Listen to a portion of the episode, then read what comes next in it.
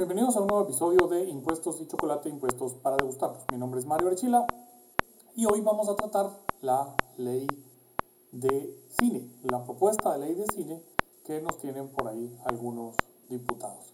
Así que no se vaya a ningún lado. Mientras tanto, lo invito a que se suscriba ahí abajo, apache ahí, dele clic a la campanita. También que le pase esto, este video y todos los demás del canal a toda la gente que conozca, porque todos pagamos impuestos. Nada es más certero que la muerte y pagar impuestos.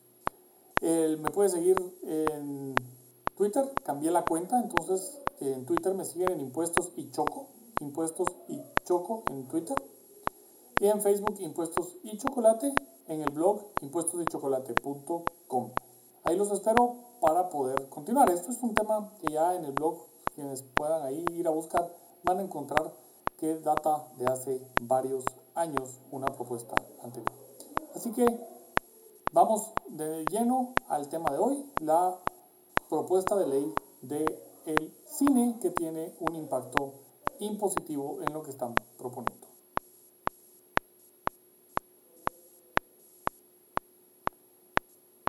Pues como les decía en la introducción, algunos diputados, 13 concretamente, 7 de la UNE, 7 de la UNE, tome nota, 2 de Bien, 1 de Semilla, un humanista, uno de WINAC y uno de Vamos, están proponiendo una ley nacional de cine. ¿Para qué se supone? Pues bueno, se supone que la ley es para fomentar que se haga cine guatemalteco y que con esto pues entonces tengamos ingresos por las producciones de cine que se realizan, etcétera, etcétera, etcétera, etcétera. Bueno, ¿cuánto recaudó la mejor película en el año 2018 en Guatemala, la mejor película guatemalteca, ¿cuánto recaudó en taquilla? 35 mil dólares, dice la propia ley de cine. Pero ¿qué hace realmente? Bueno, busca grabar el streaming. Probablemente ahí se les hizo chicharrón el hígado a estos señores, a estos 13 diputados eh, que proponen estas tonteras. Se les ha de haber hecho chicharrón el hígado de ver eh, el streaming de Ricardo Arjona a nivel mundial. Y entonces también se les ha hacer chicharrón de que la gente hable de que mira Netflix o que hable que mira Disney Plus o que hable. Y entonces por ahí también tienen grabar streaming para la exhibición de cine como una idea. Luego quieren crear un fondo, subsidios y algunos beneficios. Y obviamente pues con esto crean un aparato burocrático que se constituye por el Consejo Nacional de Cine, el Instituto Nacional de Cine, la Escuela Nacional de Cine y el Registro de Obras Cinematográficas Guatemaltecas. Todo esto tiene un presupuesto, a diferencia de la ley anterior que les digo en el blog, ahí les voy a dejar eh, en, eh, abajo en la descripción les voy a dejar el link para el blog donde ya había hablado de la ley anterior de cine eh, que tenía un presupuesto de 12 millones al año como mínimo. Aquí no dicen, simplemente le dejan al ministro de Finanzas que le asigne un presupuesto, pero aparte crean entonces el impuesto del cine. Para tratar con el impuesto del cine, eh, cubrir todo esto que están creando.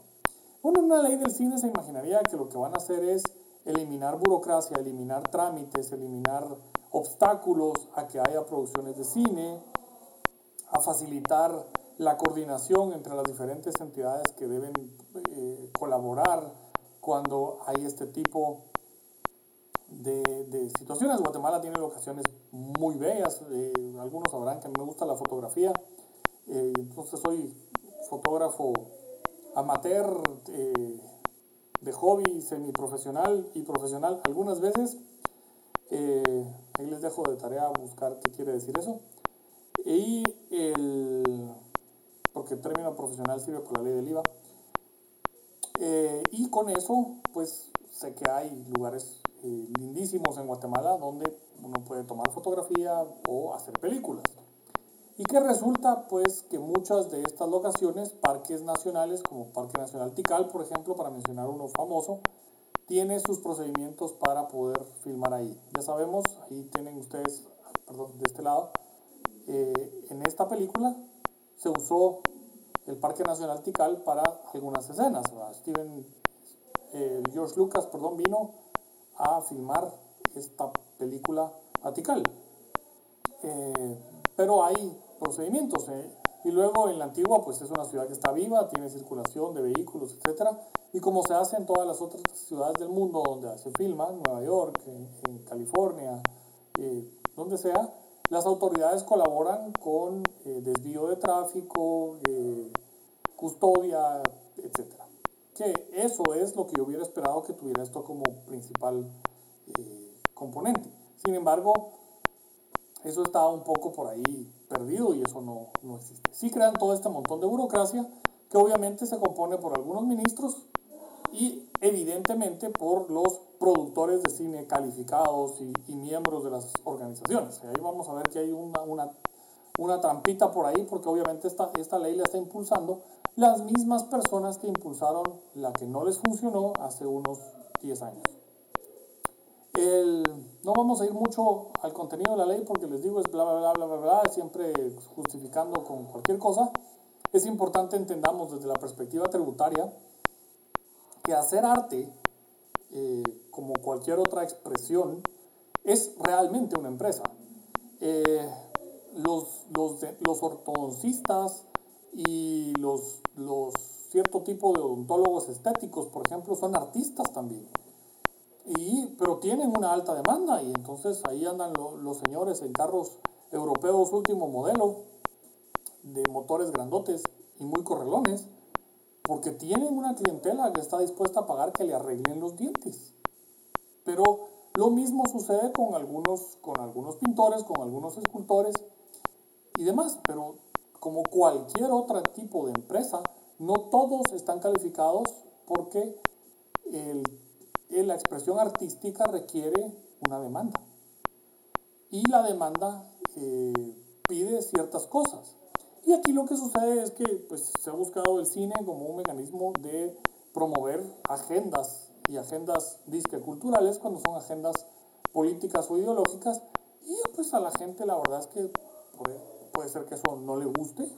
Como puede ser que pues, le guste otro tipo de, de cine y entonces tenemos los efectos esos que la mejor película, la más taquillera guatemalteca en el año 2018 recaudó 35 mil dólares, según el informe que tiene esta misma propuesta de ley o iniciativa de ley. Entonces tiene más de lo mismo, eh, no se vale, eh, esto digamos es la recaudación tributaria, los recursos públicos, no son para andarle pagando hobbies a la gente, eh, son para necesidades puramente gubernamentales. Y eso lo hemos perdido a lo largo de los años porque cualquier cosa le disfrazamos de una necesidad gubernamental, de, un, de, que aquí en nuestra constitución habla de necesidades eh, que corresponde con, exclusividad al Congreso establecer impuestos, arbitrios y contribuciones especiales conforme a las necesidades del Estado. Eh, y las necesidades del Estado no son el fomento del, del hobby o de la empresarialidad de alguien. Eso no, lo, no es así. Cuando tenemos esto, cuando tenemos esta perversión del sistema, entonces estamos quitándole recursos a la gente, le estamos quitando recursos a usted, precisamente para pagarle el hobby o para pagarle el negocio o para pagarle la ineptitud a alguien que es amigo de estos 13 señores que seguramente no tienen nada que hacer, porque ahí en el Congreso no es que estén haciendo mucho, y más de las bancadas que les dije, seguro que tampoco tienen nada que hacer y entonces tienen que justificar con estas pavadas eh, su tiempo ahí, para el cual les pagamos. Pero no es una necesidad del Estado andar pagando los, los hobbies o las empresas de la gente. Eh, si una película es exitosa o no depende de muchos, de muchos, muchos factores. Hasta grandes estudios fracasan con inversiones multimillonarias eh, que hacen en las películas. Y dice uno, bueno, ¿cómo es que eh, sucede esto? Y hay otros estudios que, por ejemplo, una de las películas más taquilleras del mundo en el año 2019 recaudó muchísimo más que el presupuesto completo del gobierno de Guatemala. y había costado unos 350 millones de, dólares hacerla y obtuvo eh, 1.200 millones de dólares de taquilla, aparte de lo que obtiene por merchandising y demás. Pero, eh, ¿a qué se refiere esto? A que yo estoy haciendo algo y ese es el secreto, pero el secreto en lo que se basa el sistema capitalista. Si tenemos este tipo de leyes, no somos un país capitalista. El sistema capitalista se basa en que usted hace lo que le gusta a la gente comprar, consumir, ver, no hace lo que usted le gusta hacer y después le va a pedir favor al gobierno que le pague por hacer sus estupideces. Eso no es capitalismo, eso se llama de otra manera, pero no se llama capitalismo.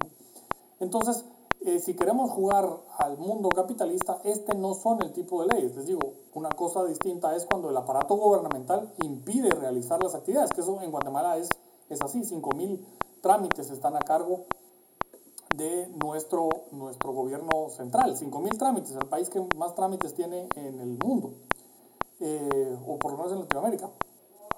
Y eso sí impide que se, que se hagan filmaciones en Guatemala. Entonces, debemos empezar por ahí. Y eso hubiera sido bueno que la ley lo tuviera. Eliminar eh, trámites innecesarios y crear una oficina coordinadora, una ventanilla única ya en el Ministerio de Cultura, en el cual eh, uno llega, dice qué es lo que quiere hacer, este es el, el, esquema de producción que se va a realizar y ellos coordinan con policía de tránsito, con policía municipal si tiene en, esa, en ese lugar, eh, con la oficina cultural de no sé dónde y bueno, todo eso hubiera sido muchísimo mejor que ponerse a hacer todo esto. ¿Por qué? Porque el Ministerio de Cultura y Deporte ya está ahí. No sirve para nada, pero ahí está. El, ver, ¿qué vamos? Artículo 24 de la ley tiene prerrogativa a contratación en el extranjero, se llama el artículo. El, y aquí este instituto dice que estará exonerado de los requisitos de licitación pública y privada para la contratación de publicidad en periódicos y revistas extranjeras, estaciones de radio y televisión, adquisición y pago de membresías internacionales, costo de participación en programas de desarrollo, servicios esenciales y bienes necesarios para las actividades del instituto en el exterior. Pues esto se presta para que pues, salgan fondos que no deben salir y se malgaste el dinero ahí en cosas que no se debe. O sea, hay que tener cuidado con eso. Luego imagínense, el artículo 29 se llama Estímulos a la exhibición del cine nacional. Estímulos a la exhibición del cine nacional. ¿Y qué hacen? Expropian las salas de cine. Eso es lo que están haciendo. Eh, cada sala, dice el artículo, se lo voy a leer literalmente, cada sala de exhibición de obras cinematográficas, así como cualquier canal de distribución, deberán dar espacio como mínimo a una hora semanal de cortometrajes guatemaltecos en el caso de los largometrajes guatemaltecos deberán permanecer como mínimo una semana en cartelera de programación. Bueno, cualquier canal de distribución de cine, tenemos ahí a los distintos sistemas de streaming que son internacionales, no tienen presencia en Guatemala y demás. Entonces aquí quieren meterse a que obligatoriamente le den chance, pero si de todos modos nadie se mete y nadie lo baja y nadie lo mira, ¿cómo van a cumplir con esto? A ver. Y luego imagínense que los que los cortometrajes es una hora semanal en el que el dueño de un cine, que hizo toda su inversión, tiene su mercadeo y demás, etcétera, y que normalmente no gana de la taquilla, porque el negocio del cine, esto, para hacer esto, esta ley, son bastante ignorantes de cómo funciona eh, los contratos de distribución cinematográficos, porque la taquilla no es el negocio del cine.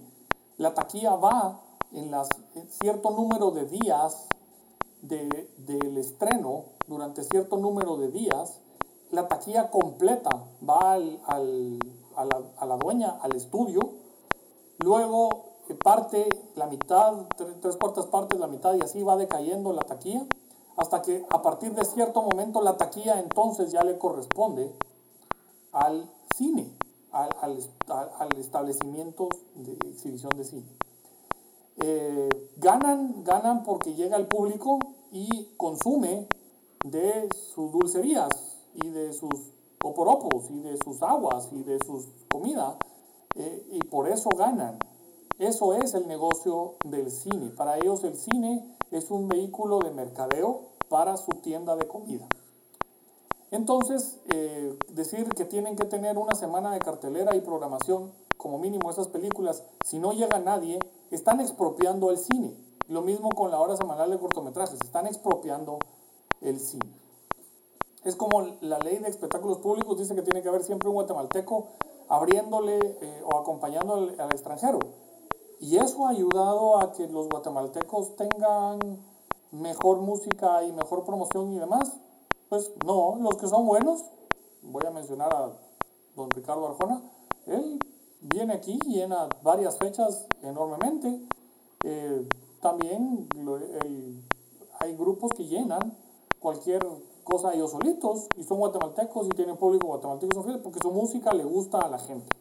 Entonces, este tipo de estímulo, que el estímulo es una expropiación, vaya ustedes a ver. Eh, luego tiene una sanción económica que está más adelante en la ley. Y si no cumplen con esa semana de exhibición, o sea, estoy, perdiendo dinero porque no viene nadie, o sea, no viene ni el productor ni el actor a ver esta porquería de película y tengo que mantenerla en cartelera. Eh, y no llega nadie. Si no lo cumplo, entonces me cierran el cine. Me pueden llegar a cerrar el cine hasta tres meses por no cumplir con esos tiempos. luego tiene deducciones y beneficios. Pues aquí hay una deducción que es lo único que yo le encontré a la ley como verdadero beneficio. Y es que las donaciones para empresas de cine entran dentro de la categoría de donaciones para la cultura. Que esas son de las, de las donaciones que no tienen límite al ingreso del donante. Eh, ¿Se acuerdan? 5% o hasta 500 mil quetzales es el límite para dar una donación que sea deducible, salvo para las universidades, el Estado y las entidades eh, culturales y científicas. Y dentro de esto, pues aquí le están dando esa categoría de donación sin límite como gasto deducible si yo dono para hacer una película. Es lo único que encontré como verdaderamente un, un fomento, si se quiere, al cine, eh, que es, pues, si yo quiero poner el dinero de mi empresa en una productora de cine, para que, ah, pues está bien, eh, tengo otros mecanismos que se hacían como gastos de publicidad para financiar una película y en donde uno pone eh, lo que se llama product placing y hago el product placing dentro de la película y entonces la marca me paga para que yo exhiba que todos los que van al restaurante tal están tomando cierta bebida y aparece y enfoco eh, depende cuánto pues, sea el cheque, enfoco en primer plano bien en la botella para que se mire, por ejemplo. Eh, luego, a partir del artículo 32, tienen un impuesto al cine. Y el impuesto graba dos cosas. Personas que se dediquen a la distribución o venta de obras cinematográficas en el territorio nacional y personas individuales o jurídicas que se dediquen a la exhibición de obras cinematográficas. Lo que los me imagino que esto lo hicieron a propósito porque la ley no pasa y solo sea un show y un periodicazo, porque así son los diputados y más los de estas bancaditas. Eh, y los de la bancada esa verde, pues normalmente ellos son los que inventaron el truco de hacer evidentemente inconstitucional un, una propuesta de ley para que salgan, les dan la noticia y luego no se tienen que preocupar porque saldrá en este la Comisión de Asuntos Constitucionales o la Comisión de Finanzas diciendo que es inconstitucional y lo van a quitar pero lo pusieron ahí para llevarse el aplauso de la gente o el aplauso del ignorante, eh, porque de eso viven muchas veces estos, estos señores. Eh, caen unos de mensos y otros de ignorantes. Eh, entonces es 1% para la distribución de obras cinematográficas. Las obras cinematográficas, porque aquí estos, salvo que sean obras guatemaltecas, esos no pagan, pero las obras tienen 1%. la ley del impuesto sobre la renta tiene eh, una retención directa por la distribución de obras cinematográficas en el país. Entonces esto es un 1% adicional para las obras extranjeras, porque solo a las obras extranjeras le estarían cobrando. Eh, entonces esto obviamente es inconstitucional porque está grabando dos veces al mismo sujeto que es el distribuidor eh, de, las, de las obras cinematográficas con, el, con este impuesto y con el impuesto de la renta que le toca y con la retención que tiene que hacerle al dueño de la obra cinematográfica cuando viene. O sea, tiene ese, ese componente. El, y les digo, la taquilla completa, el 100% de la taquilla va al, al, dueño de la película, usualmente en las fechas de estreno. Entonces este 1% sale de la bolsa directa del cine. O sea, con esto están básicamente matando matando la rentabilidad del cine que vive de los poporotos. Y luego tiene dos quetzales por entrada.